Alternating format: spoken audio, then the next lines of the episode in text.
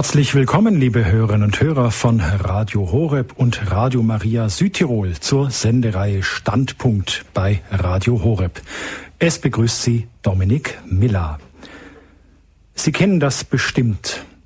Gemälde, auf denen betende Menschen mit gefalteten Händen und Blick nach oben, also zum Himmel hin, dargestellt werden. Oder vielleicht kennen Sie Fernsehfilme, in denen Geistliche, wie zum Beispiel der unvergessliche Fernandel als Don Camillo, den Blick zum Himmel richtet, wenn er mit Christus spricht. Da liegt doch die Frage nahe, ob Gott wohl im Himmel wohnt.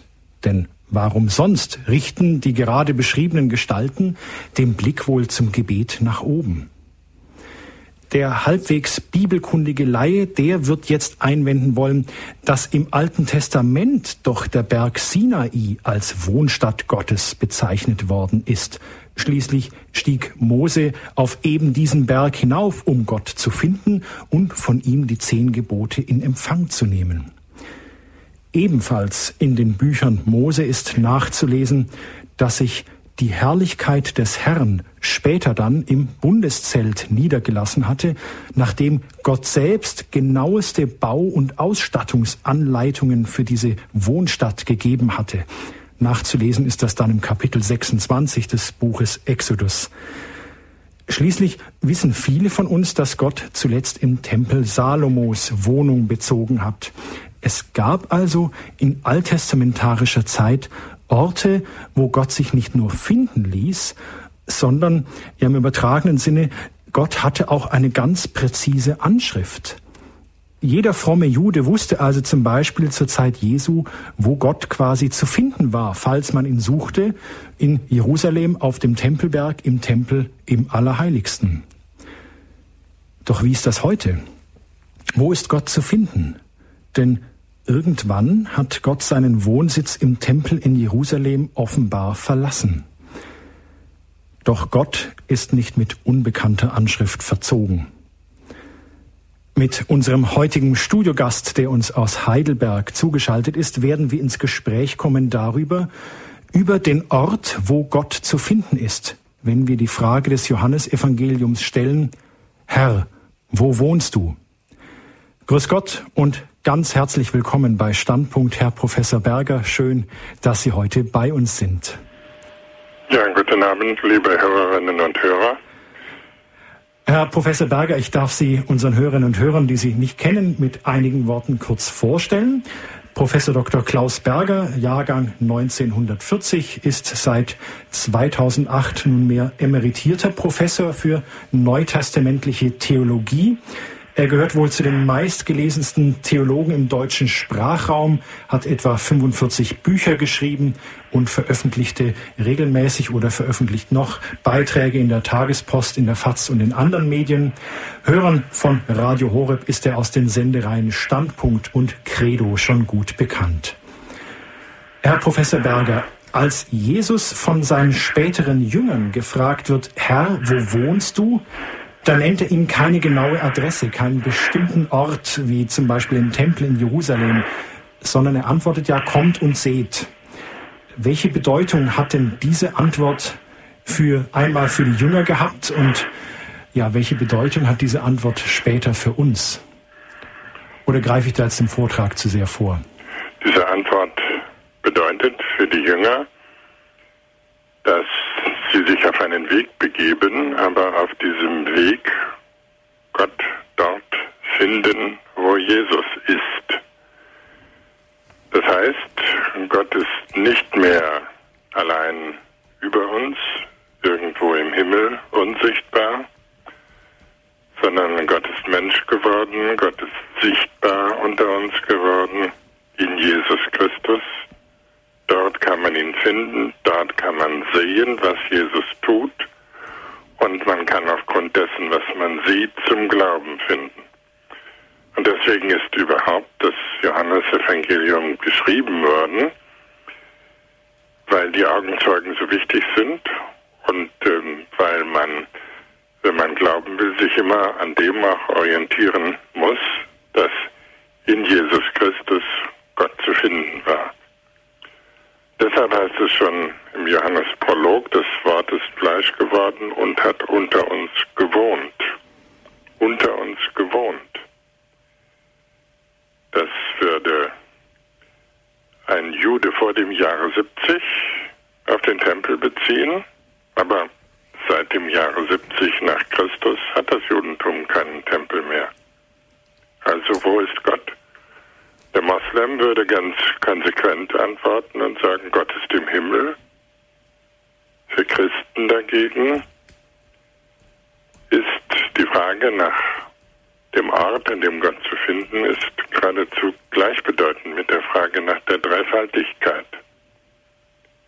Denn einmal ist Gott im Himmel auf seinem Thron, dort wird er gefeiert, wie die Offenbarung des Johannes berichtet im Rahmen im Kreis der 24 Ältesten von den lebenden Wesen. Andererseits ist er zu treffen in Jesus Christus und durch den Heiligen Geist, den jeder Christ empfangen hat, ist er im Herzen eines jeden Christen und einer jeden Christin. Das heißt, während es früher, vor dem Jahre 70, ganz klar war, Gott ist im Himmel oder im Tempel, Während es für die Moslems klar ist, Gott ist im Himmel, ist für die Christen Gott auf Wanderschaft gegangen, Gott auf Wohnungssuche gegangen. Gott ist nicht mehr derjenige, der nur im Himmel ist, obwohl wir im Vater unser ja den Vater so anreden, Vater, der du bist im Himmel, sondern Gott ist in Jesus Christus und in jeder heiligen Messe in der Eucharistie in Jesus Christus als Jesus Christus gegenwärtig und er ist darüber hinaus ähm, in den Herzen der Christen.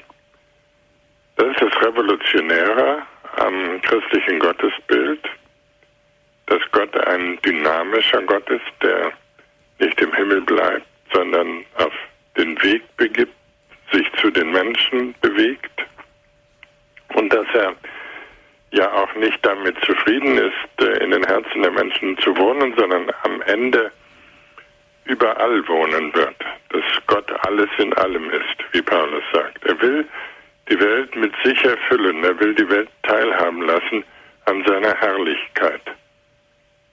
Herrlichkeit, in seiner Herrlichkeit, da ist Gott zu finden, aber wenn die Welt verklärt wird und verherrlicht wird, dann ist Gott eben in der ganzen Welt zu finden. Deshalb gibt es in der Zukunftsvision, die die Offenbarung des Johannes entwirft, im himmlischen Jerusalem keinen Tempel mehr, weil die ganze Stadt Gottes Tempel ist, weil Gott dort mit den Menschen wohnt. Das ist schon im Alten Testament das Wunschziel Gottes, bei den Menschen, mit den Menschen wohnen. Das wird eigentlich in Jesus Christus Wirklichkeit und durch die Taufe in jeder Christin und in jedem Christen. Das finde ich das Erstaunliche am Christentum, dass der unsichtbare Gott nicht einfach nur überall ist, das ist er auch, da kommen wir gleich noch drauf, sondern dass er seine Adresse in lebende Menschen vor allen Dingen verlegt hat, vor allen Dingen in Jesus Christus zu finden ist. Kehren wir noch einmal zurück zum Johannesevangelium. Die Jünger fragen Jesus, wo wohnst du? Jesus sagt, Kapitel 4 des Johannesevangeliums, die Menschen haben versucht, Gott anzubeten im Tempel in Jerusalem oder die Samaritaner aus dem Garizim. Aber jetzt geht es darum, Gott anzubeten im Geist und in der Wahrheit. Und Geist und Wahrheit, die sind bei Jesus zu finden. Er sagt ja, ich bin die Wahrheit und von mir geht der Heilige Geist aus. Ist also ganz klar, dort, wo Jesus ist, äh, ist Gott. Und damit ist Gott nicht mehr irgendwo in den Wolken und nicht in einem steinernen Gebäude, sondern in Menschen. Das bedeutet unheimlich viel für das Menschenbild der Christen, Gott jetzt in der Gemeinde, in Menschen zu finden ist, in jedem Getauften, aber besonders dort, wo die Gemeinde zusammenkommt. Sie haben eingeschaltet bei Radio Horeb und hören die Sendereihe Standpunkt heute Abend mit Professor Dr. Klaus Berger. Er ist Theologe und Buchautor. Heute Abend mit dem Thema Herr, wo wohnst du? über den Ort, an dem Gott zu finden ist. Wir haben im ersten Abschnitt davon gehört, dass im Christentum Gott nicht mehr nur im Himmel wohnt und nicht in steinernen Tempeln, nicht auf Altären, aus Stein, sondern dass er lebendig unter Menschen wohnt, weil er der Logos, das Wort in Jesus Christus wohnt. Er ist Fleisch geworden und hat unter uns gewohnt. Und auch die Gegenwart in der Heiligen Messe, die eucharistische Gegenwart, das ist kein Ding, sondern das ist lebendiges Brot, das ist Gegenwart Jesu Christi, Gegenwart Gottes und durch den Heiligen Geist. Ähm, das ist lebendige Gegenwart Gottes in unserem Herzen und dadurch können wir ganz nah ähm, zu Gott sein und mit Gott sprechen. Das ist ja die Rolle des Heiligen Geistes, vor allen Dingen nach dem Apostel Paulus, weil wir Gott so nahe sind, dass wir direkt mit ihm reden können. Er ist in unserem Herzen und ähm, dort ähm, kann er das wohl verstehen, was wir meinen, auch wenn es nur ein Stöhnen ist oder ein Seufzer, was wir selber zustande bringen. Wo ist Gott? Die Menschen haben lange Jahrhunderte darüber nachgedacht, ob es Gott überhaupt gibt. Und in meiner Jugend hat man gesagt, Gott, das ist eine Frage der Zeit. Wir machen Revolution, dann kommt das Neue und Gott ist immer äh, das Abbrechen der alten Zeit und das Kommen der neuen Zeit und da wird Gott sein. In der Bibel hat man darüber die Frage nach dem Ort, nach dem Bleiben vergessen. Im Johannesevangelium, das haben wir schon gehört, ist Jesus der Ort Gottes und diesem, dieser Angabe der Adresse entspricht das, was eigentlich Glauben ist für Johannes, nämlich das Bleiben. Jesus sagt, bleibt in mir und wer in mir bleibt, in dem bleibe ich. Und das Bleiben in Jesus, das ähm, wird wahrgenommen, das verwirklicht sich darin, dass wir einander lieben, das heißt selber uns gegenseitig Heimat bieten. Vor ein paar Tagen hatte ich in einer kleinen Runde ein Gespräch mit dem Erzbischof von München, Reinhard Marx, und der Erzbischof hat erzählt von einem Gespräch mit einer jungen bayerischen Bäuerin, 22 Jahre. Da hat sie gefragt, was ist denn so eigentlich ihr Lebenstraum? Da hat er uns gesagt, er war vollständig überrascht, dass die junge Bäuerin ihm gesagt hat, ach wissen Sie, Herr Erzbischof, dass alles so bleibt, wie es ist. In meiner Jugend vor 40 Jahren hätte man gesagt, mein Lebenstraum ist äh, die Revolution und dass niemandem nichts gehört und allen alles. Ähm, und diese Bäuerin sagt, dass alles so bleibt, wie es ist. Ähm, das fand ich interessant und ist ein Hinweis auf das, was bleiben eigentlich heißt. Ähm, dass unsere Heimat erhalten wird, dass wir überhaupt noch eine Heimat haben. Dass wir überhaupt uns noch ähm, irgendwo zu Hause finden können, dass uns das worin unsere Eltern und Vorfahren gelebt haben, erhalten bleibt, damit es nicht abbricht und gerade nicht durch irgendwelche Neuerungen zugrunde geht, sondern dass ein bisschen von dieser Geborgenheit, die hat manchmal natürlich auch Schattenseiten, aber ein bisschen erhalten bleibt. Und da ist mir klar geworden an diesem Bericht des Erzbischofs, ähm, was eigentlich Bleiben im Johannesevangelium ist. Und das ist hier ähm, bei Jesus, der sagt, wer in mir bleibt, in dem bleibe ich, ähm, dass es dabei um unsere geistliche Heimat geht. Also um den Ort, an dem wir selber uns finden.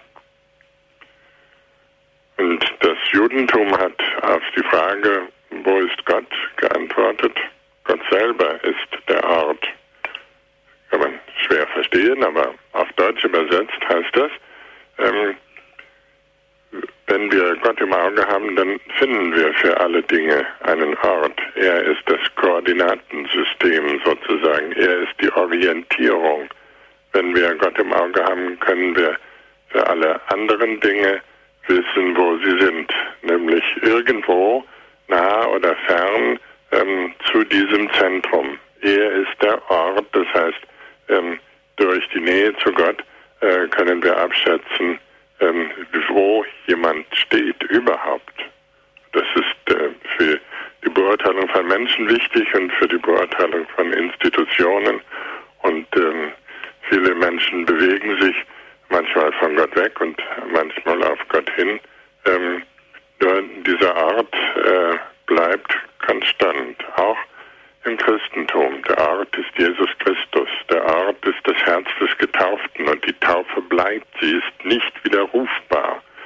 Das finde ich das Spannende, dass also, obwohl Gott hier sich auf die Wanderschaft äh, begeben hat und auf Wohnungssuche ist, trotzdem dort, wo er ist, er bleibt und uns dadurch die einzige Garantie gibt für überhaupt irgendetwas, das bleibt in dieser Welt derjenige, der bleibt, ist Gott und deshalb heißt es äh, im Johannesevangelium von Jesus, dass er sagt, ich bin die Wahrheit.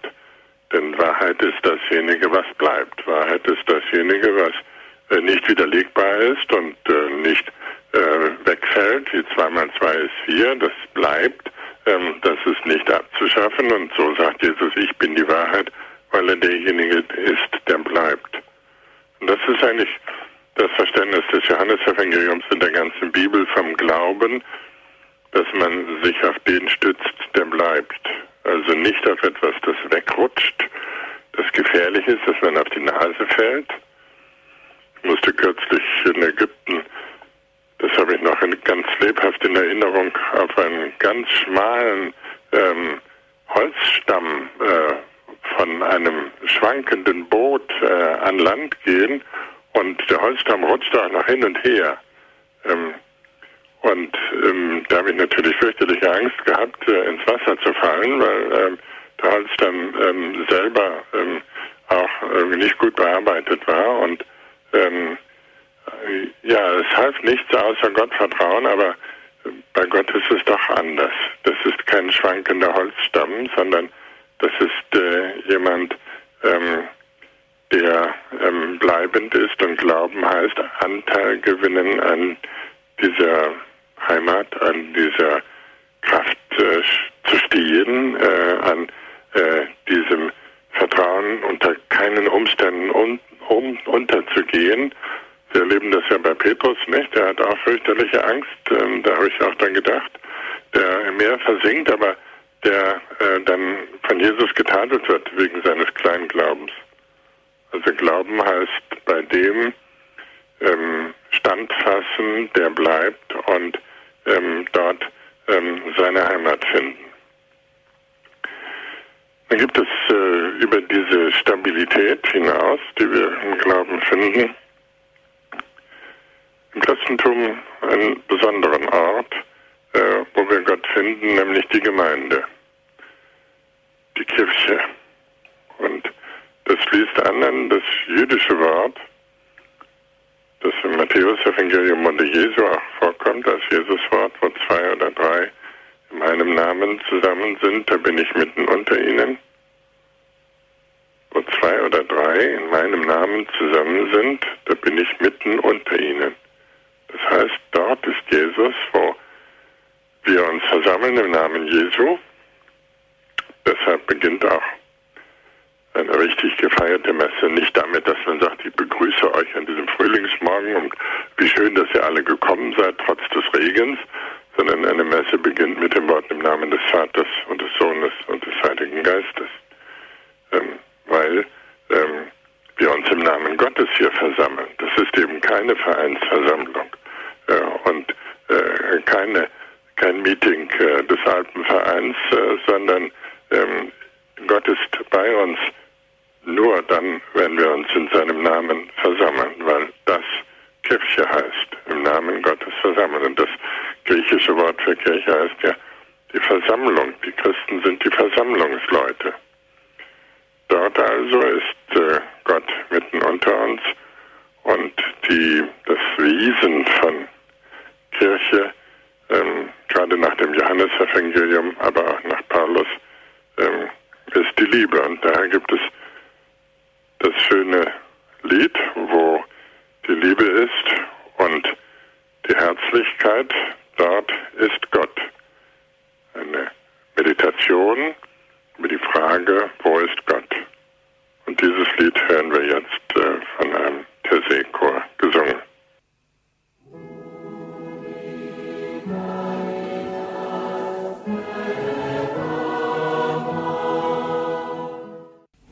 Sie haben eingeschaltet bei der Sendereihe Standpunkt auf Radio Horeb. Heute Abend mit Professor Klaus Berger, er ist Theologe und Buchautor. Heute Abend mit dem Thema Herr, wo wohnst du? Über den Ort, an dem Gott zu finden ist. Wir haben in dem vergangenen Abschnitt etwas gehört über die Antwort der Menschen darauf, dass Gott zu finden ist in Jesus Christus, in der Gemeinde. Diese Antwort besteht darin, dass wir bleiben dürfen und können, dass wir eine geistliche Heimat haben, dass wir nicht artlos sind, sondern weil es einen Ort des lebendigen Gottes gibt, auch nicht an ähm, Backsteine gebunden sind oder an Wolken, sondern dass wir in Jesus Christus, in einen lebendigen, auferstandenen Menschen die Mitte unserer Heimat finden können. Dann gibt es äh, im Frühjudentum, im frühen Christentum, dann auch eine Revolution gegen die Verortung Gottes im Tempel. Auch die Gemeinde ist ja eine Art von Tempel, das ist klar. Dieser Heilige, der das im Neuen Testament, diese Revolution versucht, ist der heilige Stephanus, der in Apostelgeschichte Kapitel 7 eine sehr interessante Rede hält, in der er sagt, ihr habt dadurch, dass ihr so einen steinernen Tempel gebaut habt, eigentlich Gott eingeschlossen. Das kann man mit Gott nicht tun, denn schon in den Psalmen heißt es, die ganze Welt ist nur der Schemel seiner Füße. Jeder Tempel ist zu klein für Gott.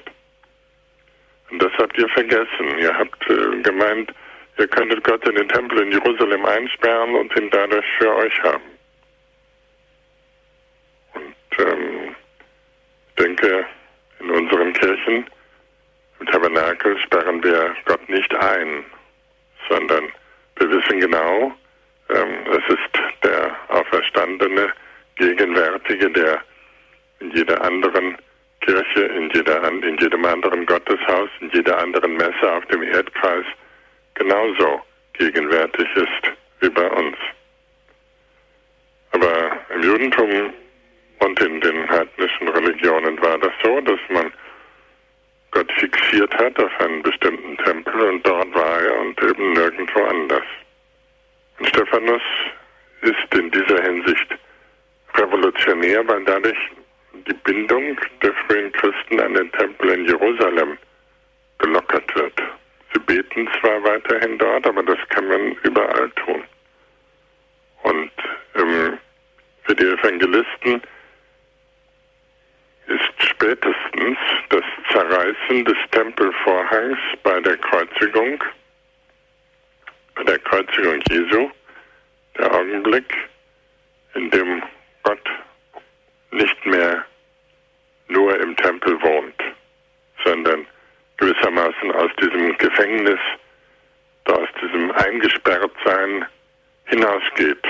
Und dann kann erst eigentlich die Mission der ganzen Welt beginnen, wenn Gott nicht mehr nur im jüdischen Tempel ist, wenn man nicht mehr nur dahin muss, sondern wenn man, wenn er überall ist, überall sein kann, wo man sich im Namen Jesu versammelt. Stephanus hat also ein ganz großes Verdienst, indem er darauf aufmerksam gemacht hat, es geht um den Schöpfer und sein, seine Schöpfung ist eigentlich ähm, ein Stück des Tempels äh, und äh, die ganze Welt äh, reicht nicht aus, um Gott zu fassen. Er ist noch viel, viel größer als diese Welt. Und deshalb ist es ja auch richtig, wenn man sagt, Gott ist überall. Das scheint ein Gegensatz zu sein zu dem, was wir in den ersten beiden Abschnitten gehört haben. Es gibt dazu ein schönes illustrierendes Wort aus dem Thomas-Evangelium im ersten Jahrhundert. Das Thomas-Evangelium steht nicht im Neuen Testament.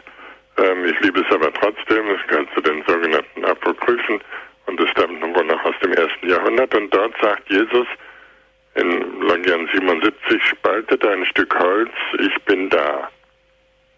Hebt einen Stein auf, ihr werdet mich dort finden. Spaltet ein Stück Holz, ich bin da, hebt einen Stein auf, ihr werdet mich dort finden. Ähm, das heißt, ähm, der dreieinige Gott ähm, ist eigentlich überall. Und es gibt ein schönes Gespräch zwischen zwei Rabbinen. Der eine fragt, äh, wo ist denn nun Gott? Zeig mir, wo ist Gott? Und der andere sagt, sage mir doch, wo er nicht ist. Wo ist Gott? Sage mir doch, wo er nicht ist. Und in der Bibel gibt es in der Tat keine Stelle, die sagt, wo Gott nicht ist. Sagt nur, im Neuen Testament dann, ähm, Gott ist äh, aus dem Tempel als dem einzigen Ort, wie man meinte, entwichen. Und er ist jetzt wirklich in der ganzen Schöpfung, aber natürlich auch in den Ruinen des Tempels. Also noch einmal die Frage, wo ist Gott? Und die Antwort, ähm, Gott kann man nicht fassen und deshalb kann auch kein Gebäude aus Stein ihn fassen und deshalb ist er eigentlich irgendwie überall. Aber wie verhält sich das zu dem, dass Gott in Jesus Christus ist und in der Eucharistie besonders und in den Herzen der Menschen? Wie verhält sich das dazu? Und an dieser Stelle merken Sie, dass unsere Frage, wo ist Gott, ähm, gar nicht rein theoretisch ist, sondern ganz praktisch. Denn es gibt ja viele Leute, die sagen, ich gehe am Sonntagmorgen lieber in den Wald, Dort finde ich meinen Gott. Oder ähm, unter freiem Himmel, dort wo es luftig ist und nicht in den engen Kirchenmauern. Dort finde ich Gott. Den Menschen, die Sonntagmorgens in den Wald gehen, sage ich dann immer scherzhaft, dann wollen sie sich sicherlich auch vom Oberförster beerdigen lassen. Nein, das wollen sie denn nun doch nicht. Aber Gott ist überall, daran besteht kein Zweifel. Nur ähm, lernen wir aus der Bibel, dass die Gegenwart Gottes mehr oder weniger konzentriert ist, mehr oder weniger mächtig ist, mehr oder weniger wirklich ähm, wärmend ist. Man kann es sagen, mehr oder weniger Temperatur hat.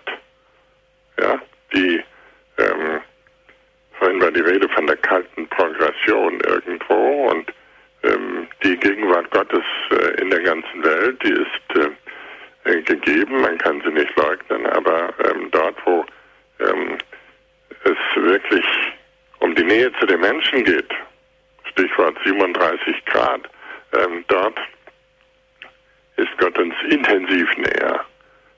Und das gilt besonders für Menschen in Not, das wissen wir.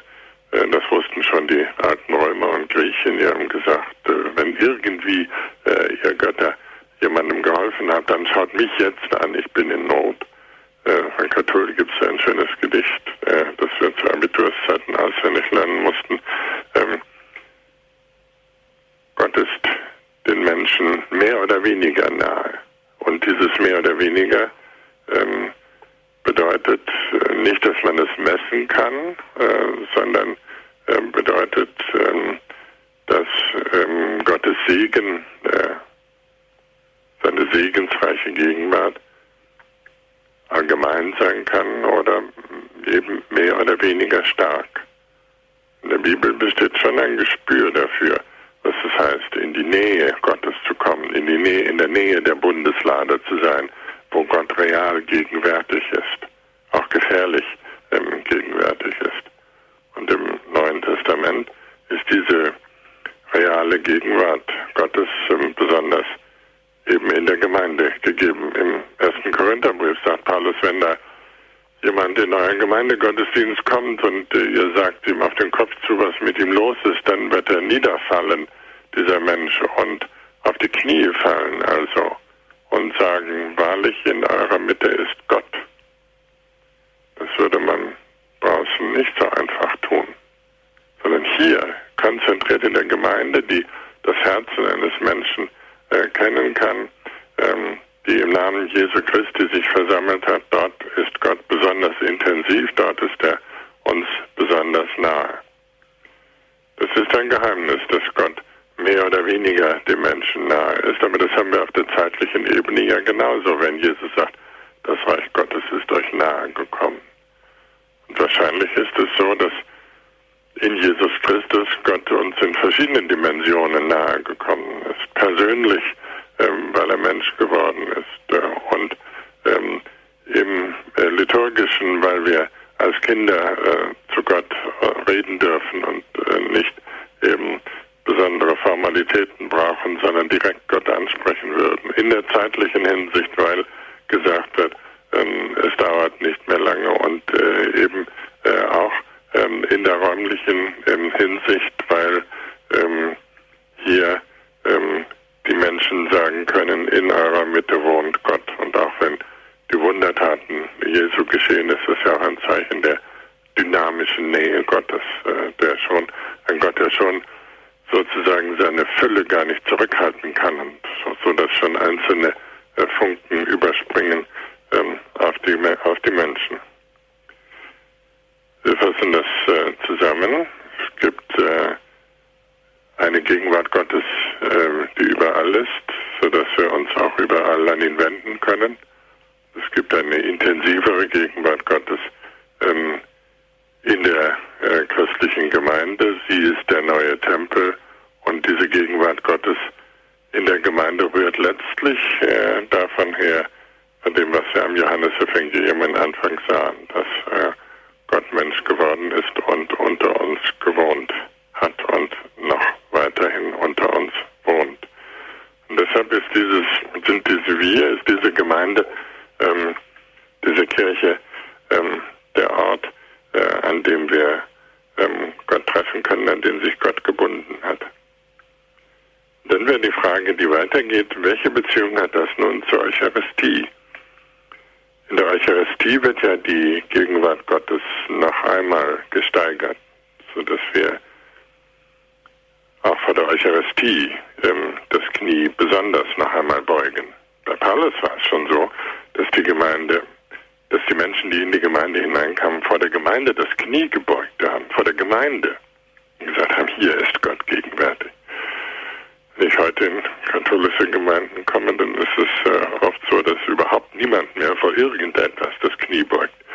Ähm, das finde ich schade und ich wenn ich dann einen Vortrag halten muss, dann sage ich immer, guckt euch Paulus an.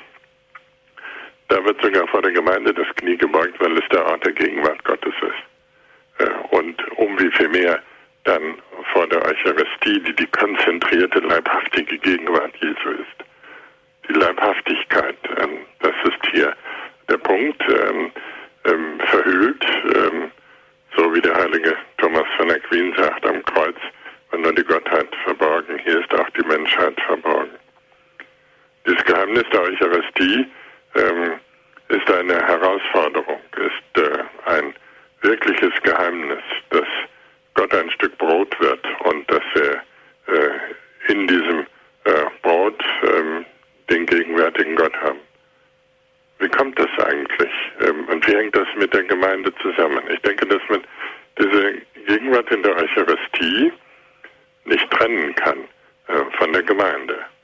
Ähm, denn Jesus Christus nennt nach Paulus die Gemeinde selber seinen Leib. Ihr seid Leib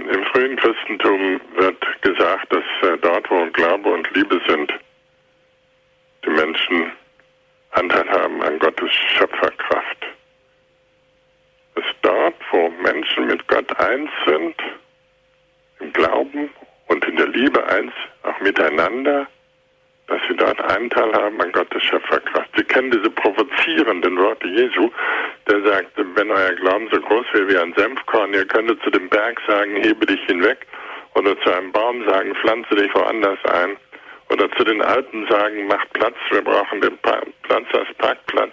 Ähm, also ganz äh, äh, haarsträubende Worte Jesu, die mich immer beschäftigt haben.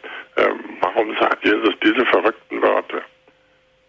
Und ganz ähnliches gilt ja von der Liebe. Wenn ihr einander vergebt, äh, dann werden euch alle Sünden vergeben. Wenn zwei Frieden machen in einem Haus, ähm, dann können Sie sagen, Berg, hebe dich hinweg.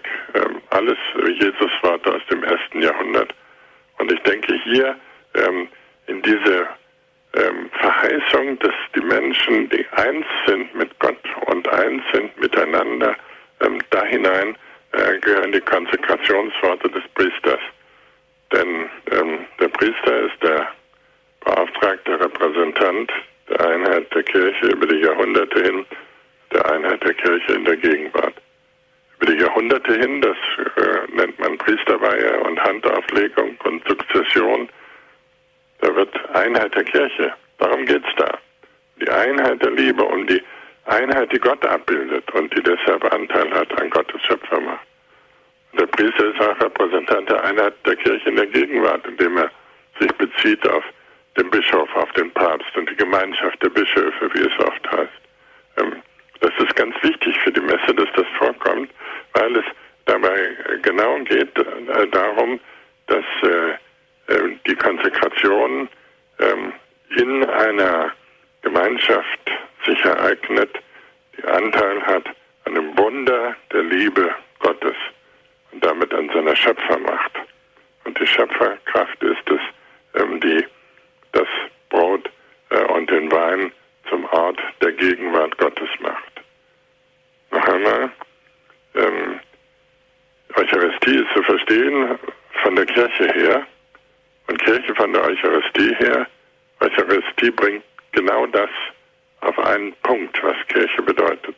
Gegenwart Gottes unter Menschen und dort, wo sie gesprochen wird, ähm, aus der ganzen Geschichte der Kirche her, aus einer ähm, Geschichte, in der einer dem anderen die Hand aufgelegt hat, nacheinander keinen selbsternannten Priester kennen will, sondern Priesterweihe heißt ja, dass man das empfängt von anderen.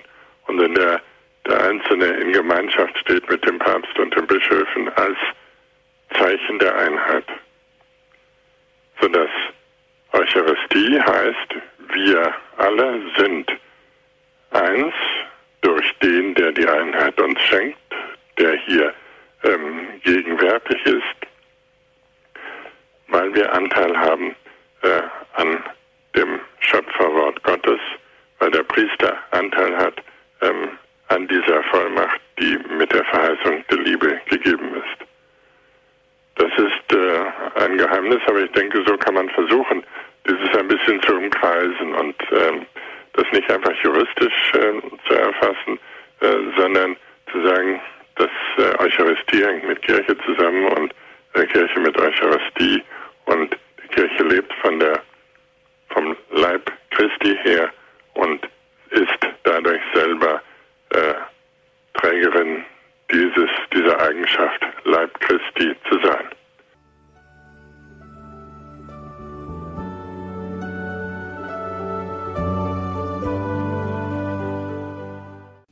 Sie hören Standpunkt bei Radio Horeb heute Abend mit dem Thema Herr, wo wohnst du?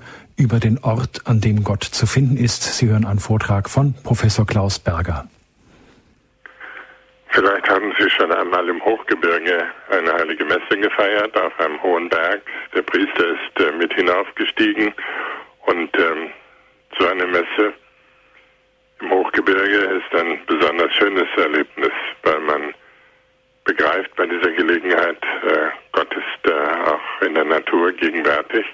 Ähm, und genau bei dieser Situation ähm, kann man noch einmal bedenken, was wir im vorigen Abschnitt gehört haben. Gott ist äh, überall äh, gegenwärtig und er ist besonders intensiv gegenwärtig, wo Menschen sich im Namen Jesu versammeln und besonders gegenwär intensiv gegenwärtig als ähm, die Mitte der heiligen Messe, als er selber in dem Gott ein Stück Brot wird und in dem er sich ganz äh, in unsere Hand gibt und in dem er uns näher kommt, als wir selber uns sind. Denn wenn wir zur Kommunion gehen, wenn wir kommunizieren, dann berührt Gott ja äh, für ein paar Sekunden unseren Verdauungstrakt dorthin, also geht er, wo wir selbst mit unserem Verstand nicht mehr hinkommen.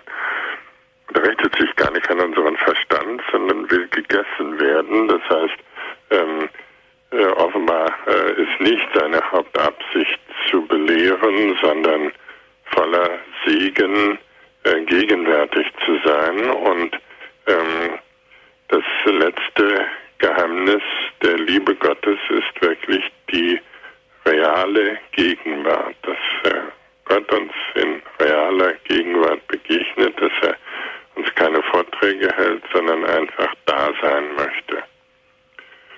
Und dieses einfach Dasein, das erfahre ich eigentlich immer, wenn ich in eine Kirche gehe und äh, gucke, wo die rote Ampel äh, zu finden ist. Äh, früher war das klar auf dem Haupt- und Hochaltar.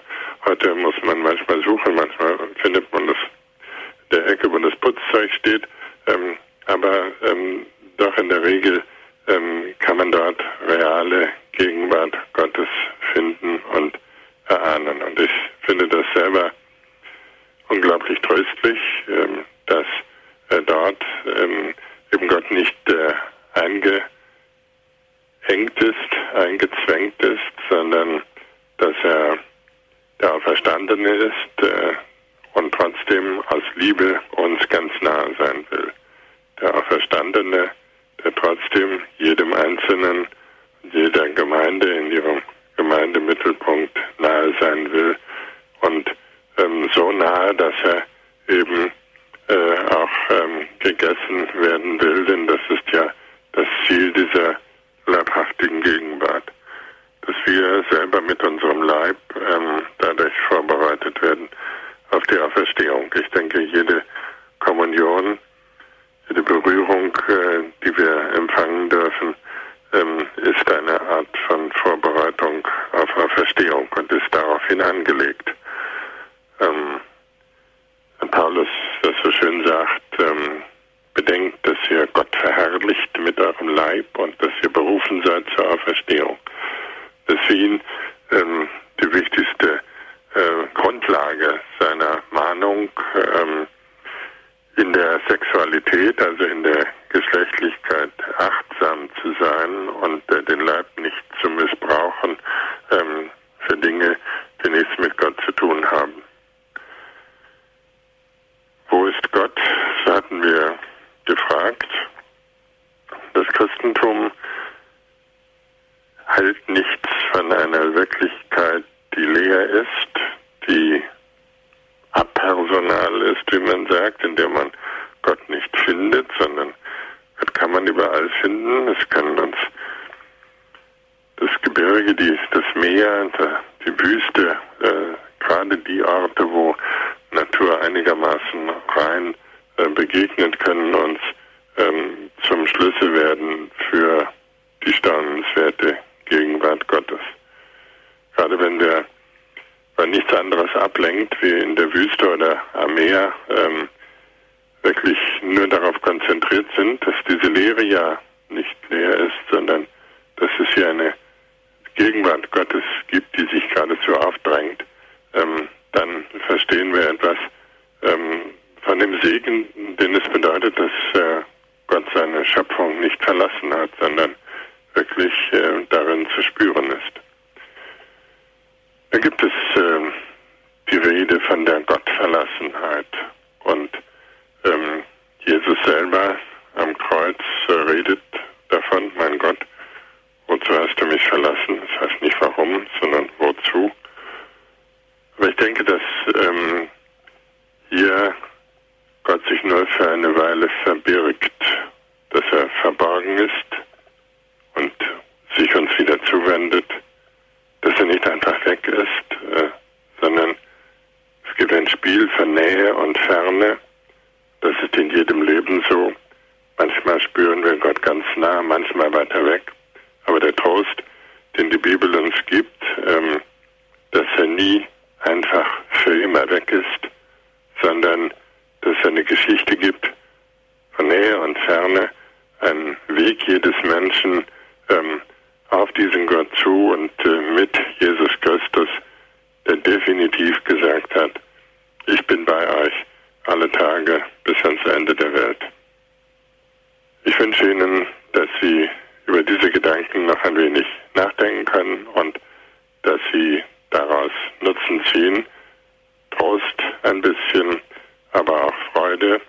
Und es ist eine neue Fragestellung, über die viel zu wenig Theologen nachzudenken pflegen. Vielen Dank fürs Zuhören.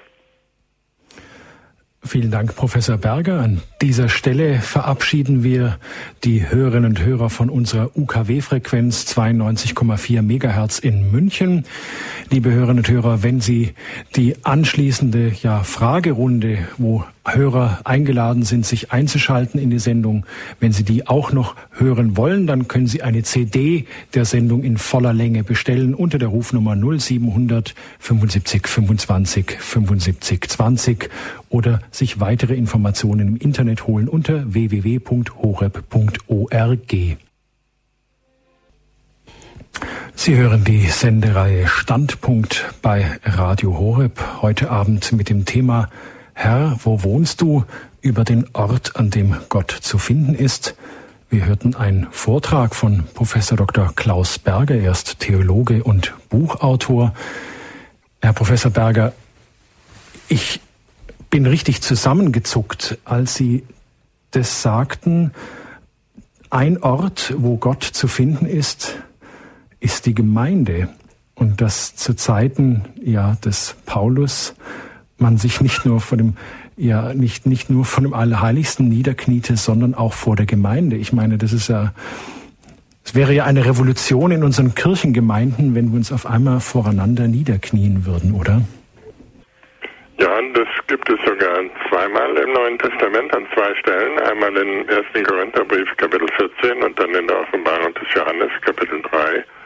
Ähm, und es gibt es auch im Judentum dass äh, also in, in zwischentestamentlichen Schriften, dass ähm, die Gemeinde Gottes äh, selber äh, der Ort ist, an dem äh, Gott wohnt und äh, dass äh, Außenstehende überwältigt sind von der Würde, von der Vollmacht, vom Glanz, ähm, nicht nur der Menschen in dieser Gemeinde, sondern der Gegenwart Gottes unter diesen Menschen.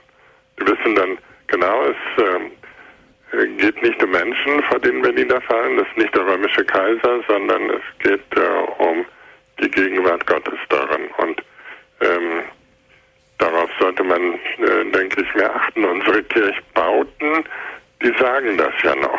Die Kirchbauten sind ja so, dass es sich wirklich um das heilige Volk Gottes handelt, das sich hier versammelt. Ich denke nur an die Apostelkreuze äh, ringsum und äh, an die heiligen Figuren, die ja daran erinnern, dass äh, in der Gemeinschaft ähm, der Heiligen stehen.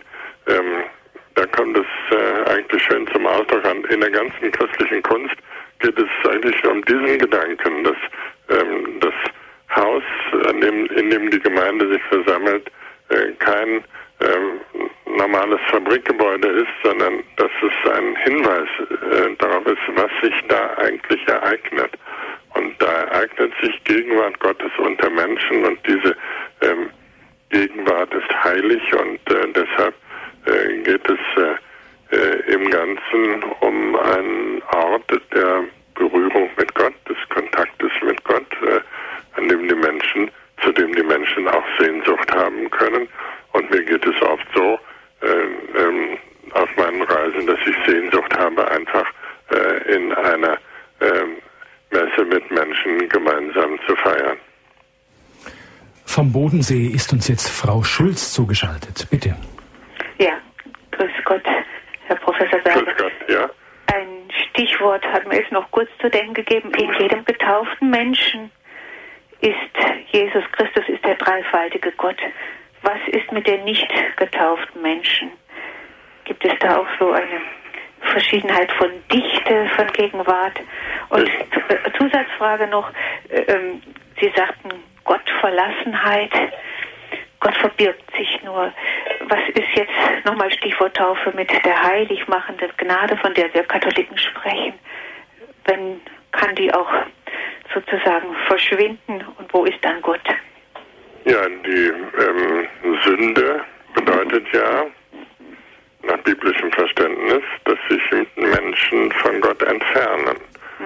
Bedeutet ja nicht, dass Gott uns verlässt, sondern ja. dass wir weglaufen einfach. Und äh, manchmal muss uns der liebe Gott wieder einfangen. Er sucht uns. Er ist der gute Hirte.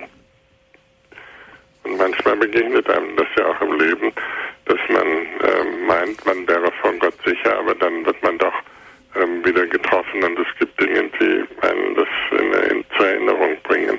Ähm, alles Suche nach Gott hat, hätte gar keinen Sinn, wenn nicht Gott uns gesucht hätte und äh, schon immer gefunden hätte.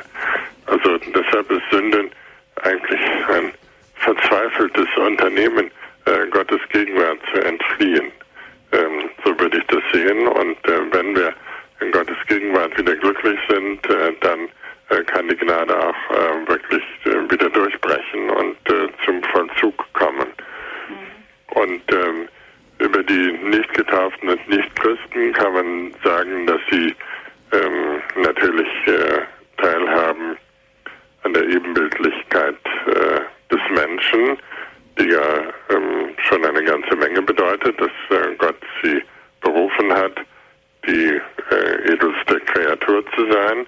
Ähm, aber die Gegenwart ist nicht äh, so intensiv. Man kann äh, das gut sehen bei Paulus. Paulus würde nie sagen, dass in den Menschen vor Christus der Heilige Geist wohnt oder Gott wohnt, sondern das gibt es erst seit Jesus Christus. Da ist Paulus ganz konsequent.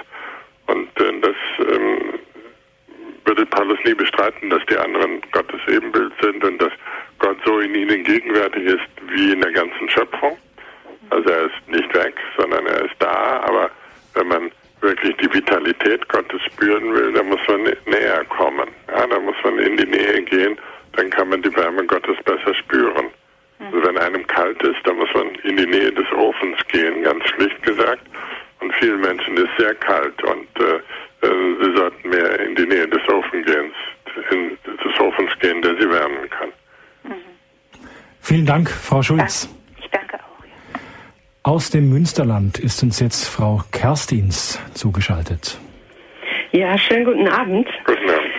Ähm, Herr Professor, ich bin sehr froh, dass Sie dieses Thema angesprochen haben. Jesus in unserer Mitte, Jesus unter uns, auch in der Kirche. Und ich glaube auch, ähm, dass er äh, immer unter uns sein kann, bei, in unseren Gemeinschaften, bei unseren Treffen, in unseren Zentren, überall da, wo wir sind, im Grunde auch in der kleinsten Gemeinschaft, in der Familie. Ja. Und ähm, Ich denke, dass es dafür vielleicht aber auch so Bedingungen oder Voraussetzungen gibt, dass Jesus unter uns sein kann, nämlich die, Gegenwart, die gegenseitige Liebe. Und ich mache die Erfahrung, dass sich im Grunde genommen alle Menschen sehr danach sehnen, nach dieser Liebe. Und es ist ja so, wenn wir spüren, die Einheit ist unter uns, Jesus ist unter uns, äh, dann ist das, dann ist Freude und Frieden unter uns, dann ist das wie ein Fest. Und ich glaube, dass es uns Christen auch aufgegeben ist, ähm, ja, dass, dass dieses Fest so mitten in der Welt auch anbrechen kann, damit so die Fülle der Freude und die Gegenwart Jesu für viele erfahrbar wird. Ja, das ist ganz richtig. Äh, nur das Wort Bedingung, das höre ich nicht so gern, weil Gott die Menschen ja bedingungslos liebt und richtig. mit der Gegenwart. Ja. Der Gegenwart ist es ja so, dass Jesus sagt, wo zwei oder drei in meinem Namen zusammen sind. Das heißt, mhm. wir müssen eigentlich nichts anderes tun, als sagen im Namen des Vaters und des Sohnes und des Heiligen Geistes. Dann versammeln wir uns im Namen Jesu. Ähm, mhm. Dann müssen wir nicht gucken, wie heiß ist unsere Liebe, sondern dann können wir uns auf die Gegenwart Gottes verlassen, wirklich verlassen. Und dann ist äh, unsere Liebe nicht unwichtig, sondern äh, das schönste Resultat, das, die schönste Frucht sozusagen, ähm, die Blüte dieser Gegenwart Gottes unter uns. Ja, die letztlich immer ein Geschenk ist. Ja. Ein Geschenk ist. Wir können vielleicht nur diesen einen Tropfen geben, der unsere Liebe ist, unseren guten Willen geben. Und das Geschenk ist, dass Jesus dann unter uns gegenwärtig ist. Ja, genau so ist es. Ja, ich danke Ihnen. Vielen Dank. Aus Germering bei München ist uns jetzt Herr Ruppert zugeschaltet. Ja, grüß Sie zusammen. Ja, Herr Ruppert. Ja. Ich hätte eine Frage gehabt, und zwar, weil Sie da die Übersetzung da von Mein Gott, mein Gott, warum hast du mich verlassen mit wozu übersetzt haben. Ja, das ist äh, die philologisch äh, einzig korrekte Übersetzung. Ähm, wenn Sie in den Bibelkommentaren nachgucken, dann haben die alle im Kleingedruckten, eigentlich muss es heißen wozu und nicht warum. Und das gibt der ganzen Frage ja einen anderen Sinn. Wenn man fragt, warum hast du mich verlassen, dann kann man fragen, ja, ähm, warum tut Gott sowas? Hat er eine schwere Kindheit gehabt oder ähnliches? Während, dann muss man also zurückgehen bis Adam und Eva. Während wenn man fragt, wozu, dann geht es um das, was daraus werden soll. Das, was Gott vorhat, was Gott machen will. Nach dem Motto, dies kann doch nicht alles sein. Also im Hebräischen und Aramäischen ist es ganz eindeutig, dass Le zeigt die Richtung an Lama ähm, heißt wozu und ähm, das Warum ist eine falsche Übersetzung, weil die Leute halt gewohnt sind, wenn einem was Böses passiert, dass man fragt, warum. Aber die ganze Richtung der Bibel ist äh, ganz anders als unser ständiges Fragen nach dem Warum. Wenn also jemand schwer krank wird, dann fragt man, warum musste das passieren? Warum gerade ich? Und warum musste XY gerade ähm, im Verkehrsunfall sterben und der andere nicht? Die Bibel fragt grundsätzlich bei solchen Dingen, wozu, ähm, wie geht es weiter, wenn es schon so weit gekommen ist, was wird Gott daraus machen? Und das finde ich ist die Frage der Zukunft, die Frage der Hoffnung. Das ist genauso wie in der Bankenkrise, da kann man tausendmal fragen, warum, ähm, das hilft doch nichts, ähm, sondern äh, wenn man fragt, was kann daraus werden, ähm, wie ähm, werden wir damit fertig, wie äh, können wir uns äh, neue Regeln da aneignen. Das ist also auch im Wirtschaftsleben diese Abwendung von der reinen Vergangenheitsschau und die Hinwendung zur Zukunftsfragen ganz wichtig. Gut, Dankeschön. Das war jetzt sehr abschließend. Bitte schön. Ja. Dankeschön, Herr Rupert. Herr Professor Berger, im ja. Alten Testament war wirklich ein, ein, eine Verortung, ein, ein, wirklich ein, ein Ort, ein Ort mit Koordinatensystem wichtig, wo Gott wohnt. Der Berg Sinai ist da genannt, die Bundeslade, das Bundeszelt, der Tempel. Und Sie haben das dann vorhin so, so, ja, ich möchte sagen, so nett einfach gesagt, dass Gott auf Wanderschaft dann gegangen ist. Ja. Ja, weil er unter uns wohnen will. Warum? Hm, was bedeutet es für uns Christen, dass Gott diese Lokalitäten verlassen hat, um heißt es, dass er zu uns geht, dass er auf uns zugeht oder wie können wir das deuten? Diesen Wechsel vom Ort, ja, zu Gott ist in uns. Gott geht auf Wanderschaft. Ja, das ist äh, genau ähm, der Witz dabei, dass äh, Gott auf uns zugeht, dass es ein dynamischer Gott ist, ähm, dass die Richtung nicht einfach ist, wir müssen sehen, dass wir zu dem Heiligtum hinpilgern, sondern Gott sucht uns auf, Gott kommt in unsere Nähe, er wohnt neben uns. Ähm, ganz schön deutlich wird das in der äthiopischen Kirche. Ähm, es gibt ja in der äthiopischen Kirche die Legende, dass die Bundeslade ähm, dort hingewandert ist äh, aus dem Tempel von Jerusalem nach Äthiopien. Dort ähm, ist sie irgendwo in Axum in, einem, ähm, in einer alten Kirche äh, verhüllt, aufgehoben.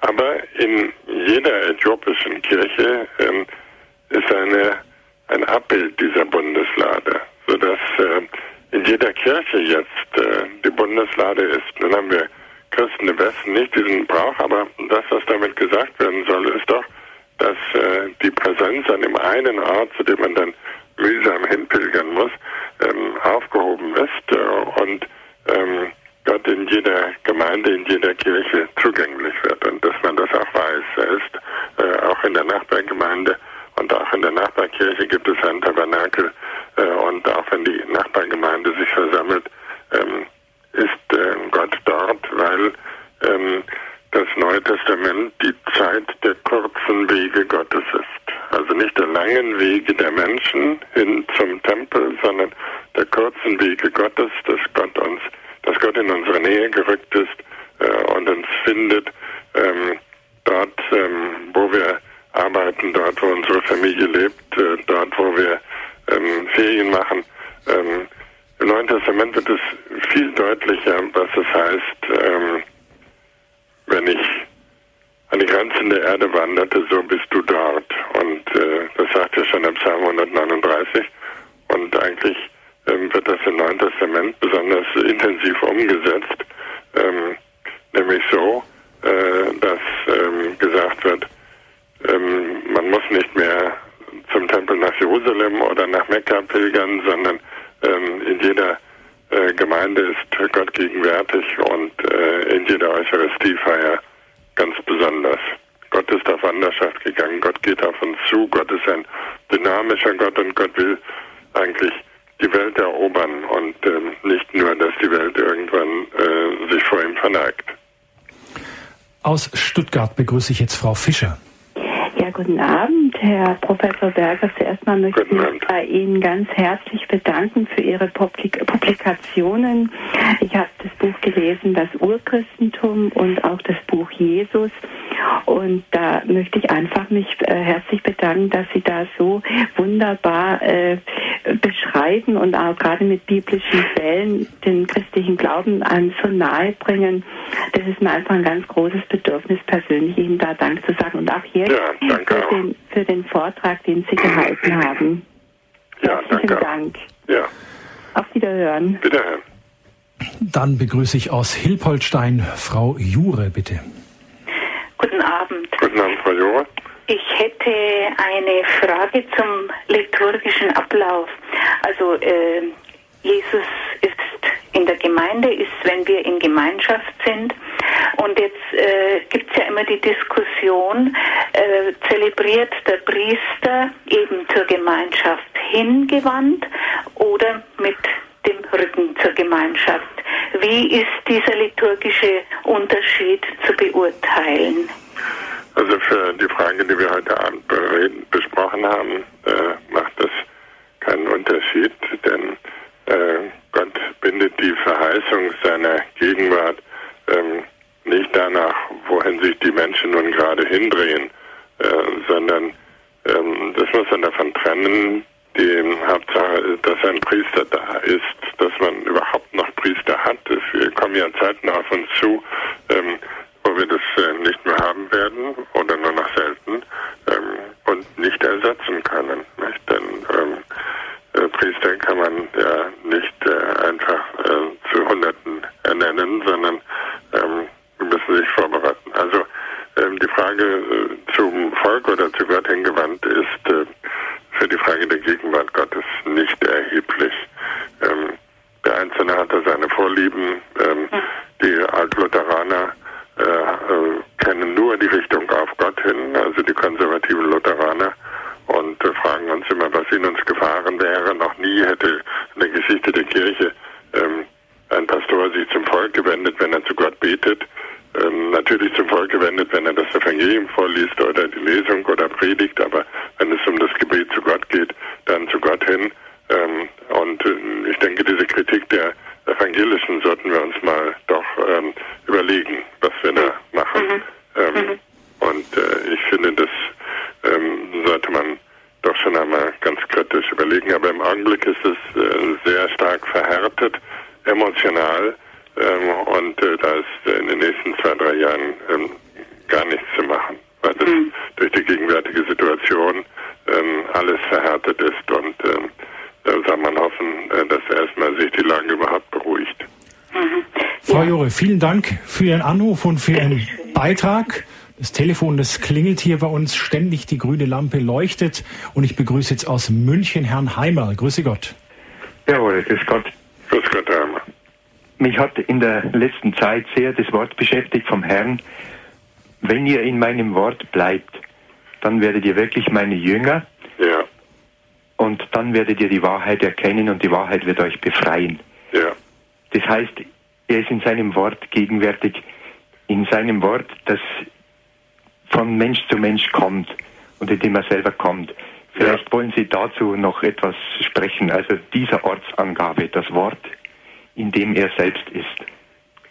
Ja, das ist äh, natürlich das Wort der Evangelien, äh, in dem er selbst ist. Das ist äh, nicht einfach das Wort von Mensch zu Mensch, es ist auch nicht das Wort der Predigt, sondern schon das Wort der Evangelien. Deshalb sind die ja. Evangelien aufgeschrieben, deshalb werden die Evangelien ja auch in der Liturgie feierlich behandelt.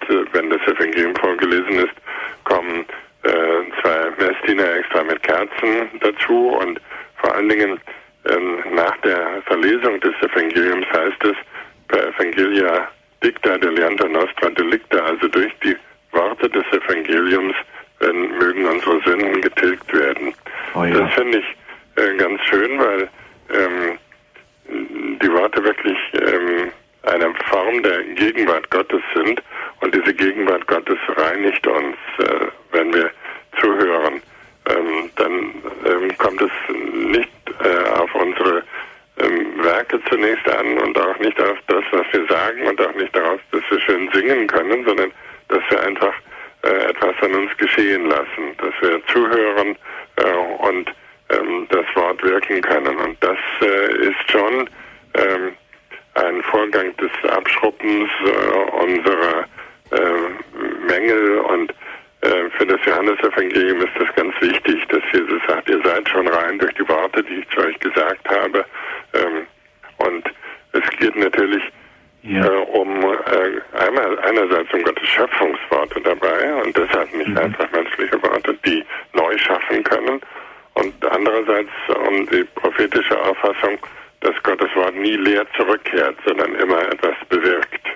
Jawohl. Das ist auch der Unterschied zu menschlichen Worten. Also hier ähm, geschieht äh, etwas per Schöpfungswort. Wir hatten das im Vortrag ja auch bei den Konsekrationsworten. Auch die Konsekrationsworte ähm, sind Schöpfungsworte, weil sie bewirken, was sie besagen. Jawohl. Herr Heimal, danke für diese Frage. Ja. Herr Professor Berger, was, welche Antwort glauben Sie, werden wohl die Jünger erwartet haben, als sie fragten, Herr, wo wohnst du? Das waren jetzt alttestamentarische Menschen oder sozusagen Menschen des alten Bundes. Welche naja, Antwort werden die wohl erwartet haben? Die Jünger ähm, werden bestenfalls äh, erwartet haben die Antwort von Lukas 2, dass Jesus sagt, ich muss dort sein, wo mein Vater wohnt, nämlich im Tempel. Sie kennen die Geschichte, dass Jesus den Eltern entläuft äh, und ähm, beim Gang nach Jerusalem und die Eltern ihn zwei Tage lang nicht finden und dann äh, finden sie ihn schließlich im Tempel und Jesus sagt, naja, ähm, ich muss ja dort sein, wo mein Vater wohnt. Also vielleicht haben die Jünger das erwartet, das würde man äh, sozusagen am ehesten, äh, wenn man schon fromm denkt, erwarten. Sonst haben sie vielleicht einfach gesagt, naja, vielleicht wohnt er in Nazareth, vielleicht in Bethlehem, darüber gibt es ja Meinungsstreit äh, bis heute. Ähm, äh, vielleicht nimmt er zu diesem Streit mal Stellung. Ähm, aber äh, wie viele Fragen im Johannesevangelium beruhen äh, die menschlichen Gedanken häufig auf Missverständnissen und äh, auf zu einfachen äh, ähm, irdischen Antworten und Jesus ähm, beantwortet sie auf tiefer oder hoher Ebene, ähm, genauso wie das Wort äh, vom Geborenwerden, nicht? Äh, der Nikodemus muss von oben geboren werden oder Jesus sagt, ähm, der ähm, Wind weht, wo er will, dann meint er den Heiligen Geist und mit geboren werden meint er die Taufe und mit ähm, Fleisch essen und Blut trinken meint er äh, sein Wort. Also so werden die Fragen der Menschen immer drei Ebenen tiefer oder höher beantwortet im Johannes-Evangelium. Ist es nicht so, dass eigentlich, wenn wir diese Frage stellen, Herr, wo wohnst du, erwarten wir doch eigentlich auch fast so eine Antwort, dass er uns klar sagt, hallo, hier bin ich oder dort bin ich. Insofern sind wir doch vielleicht auch ähnlich wie die Jünger und sind dann ganz erstaunt und platt, wenn er sagt, ja komm und sieh und geh diesen Weg. Ja, ja, wir möchten immer ähm, den Herrgott äh, festlegen auch. Da ist das Wo ja nur ähm, die harmloseste Version. Die meisten Leute äh, werden ja sagen, was äh, meinst du, welche Partei sollen wir wählen oder ähm, wie viel Geld soll jemand haben? Also alles äh, Fragen, die äh, die Menschen ähm, festlegen sollen und äh, das Johannes Evangelium sagt, das müsst ihr schon selber wissen. Euch wird hier nur mitgeteilt das Einzige, was wichtig ist, nämlich ähm, dass in Jesus hier es mit Gott zu tun hat. Das Johannes Evangelium ist da ganz monomanisch. Es kennt nur ein Thema, die Gegenwart Gottes in Jesus und alles andere ist zweitrangig. Und wir möchten häufig auch Dinge wissen, äh, vom, von der Kirche, vom Pfarrer ähm, oder von der Ordensschwester oder ähm, von der Religionslehrerin, ähm, die man äh, eigentlich auch ähm, selber entscheiden muss über das eigentliche Thema, nämlich über Gott. Ähm, da reden die Leute selten und das ist eigentlich schade. Aus Freiburg begrüße ich jetzt Frau Nissen, bitte. Hallo, guten Abend, Herr Professor Berger. Ja, guten Abend, Frau Ich habe Ihnen von Herzen zu danken für diesen sehr tiefgehenden Vortrag. Er hat mich sehr, sehr berührt. Was mich besonders angesprochen hat, Ihre Übersetzung, wozu hast du mich verlassen? Ich selbst, ich muss hier ein Bekenntnis machen, ich war ein, zwei Jahre sehr, sehr krank und hatte da diese totale Gottferne durchstehen müssen, was ich vorher nicht ja. kannte. Und das ist so entsetzlich grausam. Aber jetzt muss ich dazu sagen, ich habe dann, danach, und also was ich in der Zeit getan habe, war, dass ich laut gebetet habe den 23. Psalm. Ja. Denn der immer wieder, immer wieder die gleichen Worte, ja. wo Nietzsche ja auch gesagt hat, äh, und dass es die schönste Stelle äh, in der Literatur ist äh, und wandert ich durch finsteres Tal. Ich fürchte kein Unheil. Du bist bei mir. Oder ich habe gesungen laut meine Hoffnung und meine Freude, meine Stärke und so weiter. Und das hat mir dann sehr viel geholfen. Was, hat denn, was hat denn, diese Gottes... Es war ein, ein reines, es war ein, ein reines Bad für mich dann, dass ich auf einmal dann gesund werden durfte, mehr oder weniger, und dann auf einmal nur tiefste Sehnsucht habe, immer wieder. Und nach dieser Gott Nähe suche. Also ich höre viel Radio Horeb und mein ganzes Leben ist ausgerichtet danach jetzt auch diesen Gott zu suchen und zu beten und vor allem in der Liebe zu leben auch hier. Ich lebe jetzt ja im Pflegeheim und, ja. und kann das voll ausleben dann in der Güte zu anderen, ja. ja. Also es äh, dieses Wozu, ich weiß jetzt, das ist mir jetzt klar geworden, dass ich, äh, die, wenn, wenn ich jetzt Gott die Frage stelle, wozu hast du mich verlassen, kann ich gleich die Antwort ja. geben, um mich tiefer und näher zu dir zu, zu bringen einfach. Ja. ja, das ist sehr schön, was Sie gesagt haben. Vielen Dank. ähm, auch als Vortragender geht man dann reich ähm, bereichert davon. Also vielen Dank und alles Gute. Vielen Dank, Frau Nissen, auch für dieses Zeugnis, was Sie uns und den Hörerinnen und Hörern gegeben haben. Herr Professor Berger, das, diese Frage, dieses Wozu hast du mich verlassen, das beschäftigt ja einige, wirklich viele Hörer jetzt da von uns, wie wir jetzt auch gerade gehört haben. Und diese, Sie sagten auch als Ort, wo, wo Gott wohnt, wo die Güte und die Liebe wohnt, da ist Gott. Und jetzt aus den Beiträgen dieser Hörer, die sagten ja, sie erlebten Gott ferne. Wo war da Gott? Also das ist doch eher, da ist er ja eben nicht. Ja, ähm, Weil Sie sagten vorhin, es gibt in der Bibel keine Stelle, wo es heißt, ja, ähm, wo Gott nicht ist. Ja, das ist zunächst, daran ist zunächst festzuhalten. Äh, es gibt äh, schlechterdings keine Stelle, die sagt, wo Gott nicht ist. Äh, und ähm, andererseits gibt es äh, Aussagen über die Gottverlassenheit. Ähm, das ist ganz richtig. Und vielleicht ist die Brücke der schöne Gedanke von Karl Rahner, der gesagt hat, der Glaube besteht äh, hauptsächlich darin, ein Leben lang geduldig die Verborgenheit Gottes auszuhalten. Dass er meint, Gott wäre nicht da, aber er ist nur verborgen. Der heilige Thomas sagt schon, am äh, Kreuz äh, war nur die Gottheit verborgen, in der Eucharistie auch die Menschheit.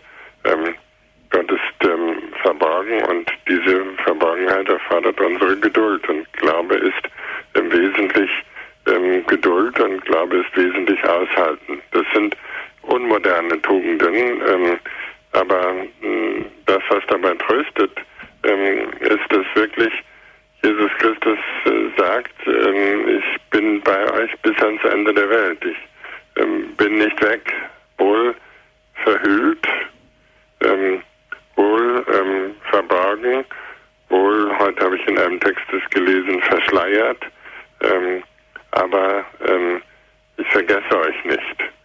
Ähm, ich ähm, höre eure Gebete und ähm, werde sie beantworten, wie auch immer es möglich ist. Ihr müsst nur nicht denken, dass ich das alles wörtlich tun kann, aber ähm, dass ich für euch bin und nicht gegen euch, das ist das Wichtigste, was ihr behalten dürft. Dass das Geheimnis ähm, unzugänglich bleibt und weil es Geheimnis ist und äh, dass wir Gott nicht sezieren können, das wissen wir dass wir nicht einfach auf den Knopf drücken können. Das wäre Fundamentalismus übrigens, auf den Knopf drücken und die Antwort ist da, sondern ähm, aushalten können, Geduld haben und wissen, das Geheimnis ist nicht gegen uns, sondern für uns. Also das heißt, es, eine, es gibt weniger eine Gottesferne als vielmehr einfach eine Gottverborgenheit, dass ja. ich ihn eben mal nicht sehe. Ja. Frau Oeller aus Freiberg am Neckar, bitte. Guten Abend. Ich habe leider nur den, den letzten Teil mitbekommen von Ihrem Vortrag. Aber es geht da um den Ausruf Jesus am Kreuz, äh, als er sagte, mein Gott, mein Gott, warum hast du mich verlassen? Oder wie Sie sagten, wozu hast du mich verlassen? Ja. Also ich denke mal, ähm, Jesus war nie, nie äh, getrennt äh, von Gott, sondern oder hat sich auch nicht so gefühlt er war ja immer verbunden mit Gott Vater. Ja, aber, aber hat er da am nicht? Kreuz ist ähm, für ihn der Tod eine reale Erfahrung. Er war wirklich Mensch und ähm, deshalb erfährt er auch äh, am, am äh, Kreuz, dass äh, Gott ihn nicht einfach rettet und nicht einfach sagt, du brauchst nicht sterben, wir machen gleich Auferstehung, ähm, sondern ähm, hier ähm, leidet Jesus äh, Schmerzen und ähm, Verhülltheit Gottes, sodass er fragt, was willst du damit? Er zweifelt nicht an der Existenz Gottes. Er sagt nicht, ich werde Atheist und glaube nichts und ist alles umsonst. Hätte man ja auch sagen können. Sondern er appelliert an Gott. Redet mit Gott, so als ähm, weil Gott es hören kann. Nicht so, als ob Gott es hören könnte, sondern weil Gott es hören kann nicht die äh, Gottes gegenwärtig, sonst würde Jesus nicht zu ihm beten.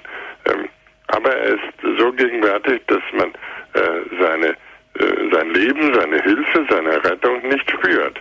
Ähm, und von Jesus wird hier ähm, verlangt, äh, dass er geduldig ist äh, und aushält. Und das äh, wird ja auch bei uns von jedem Sterbenden verlangt. Ähm, dass man Christus bewahrt einen ja auch nicht vor dem Tod und es kommt immer darauf an, dass man sich, auch wenn man sterben muss, sofern man dann überhaupt beim Bewusstsein ist, sich an Jesus orientiert und sagt, äh, der hat es auch durchgestanden und er hat uns die Gewissheit gegeben, dass Gott jedes unserer Gebete erhört. Vielen Dank, Frau Oeller, nochmal für diese weiter vertiefende Frage. Und jetzt der letzte Hörer, bitte. Und ist der letzte Hörer da? Hallo. Ja, ja bitte, sprechen Sie. Ja, es handelt sich um die Auferstehung. Ja. Und jetzt wird zurzeit immer gesprochen, äh, Christus ist äh, auferweckt worden. Wir haben im Religionsunterricht gelernt oder uns ist gesagt worden, er ist aus eigener Kraft auferstanden. Ähm, was ist jetzt, ich glaube, ich hing mir zwar nicht an der Frage auf, aber es wäre interessant, was Sie dazu sagen. Danke, ich lege jetzt auf. Es äh, gibt beides, äh, beide Aussagen im Neuen Testament und die betrachten die Auferstehung von verschiedener Seite.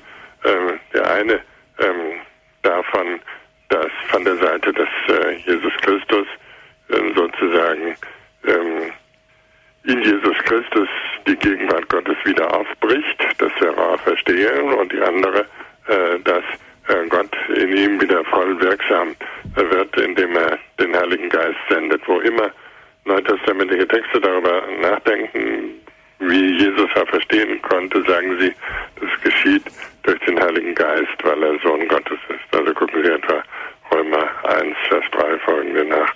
Ähm, das berührt letztlich äh, auf keiner Verschiedenheit, sondern äh, entweder ähm, erwacht sozusagen in Jesus äh, sein, seine Gottessohnschaft oder ähm, er erfährt diese Gottessohnschaft neu. Also da ist äh, kein wirklicher Unterschied.